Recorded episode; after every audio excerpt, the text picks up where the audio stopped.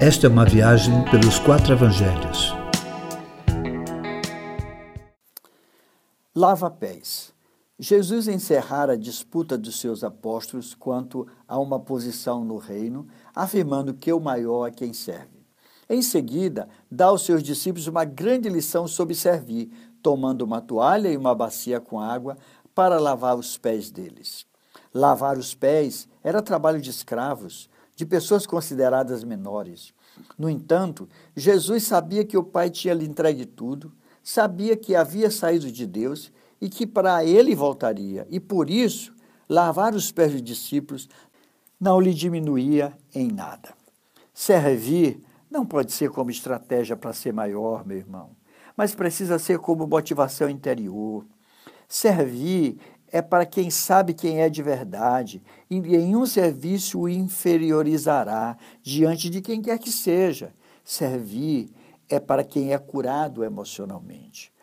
O que presenciamos hoje é o número grande de líderes mal resolvidos emocionalmente, cheios de complexos de inferioridade ou narcisismo, que buscam por projeção para compensar as doenças da sua alma.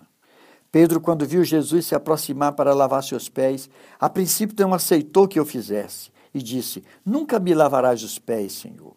A ideia aqui é que o servir inferioriza quem serve, mas para Jesus, deixar-se servir por ele era ter parte com ele. Se eu não te lavar, Pedro, tu não tens parte comigo. Pedro então quer logo não apenas ter os pés lavados, mas também as mãos e a cabeça. A resposta de Jesus de que não era necessário lavar as mãos e a cabeça quem já fora lavado, indica que um discípulo identificado com Jesus já está limpo e não precisa de novo banho, necessitando apenas de limpeza dos pés.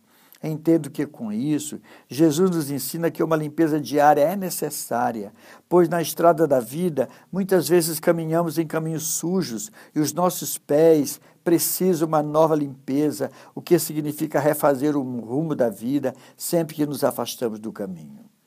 Ao terminar de lavar os pés dos discípulos, Jesus lhe pergunta se entenderam o que fizera. Possivelmente, todos ficaram calados, então ele disse: se eu, sendo Senhor e Mestre, vos lavei os pés, vós deveis lavar os pés uns dos outros. Jesus nos deu o exemplo. Fomos feitos discípulos para servir uns aos outros e não para dominar sobre o irmão. O que Jesus espera de nós é que sirvamos o outro, pois só assim e dessa forma seremos bem-aventurados. É desse jeito.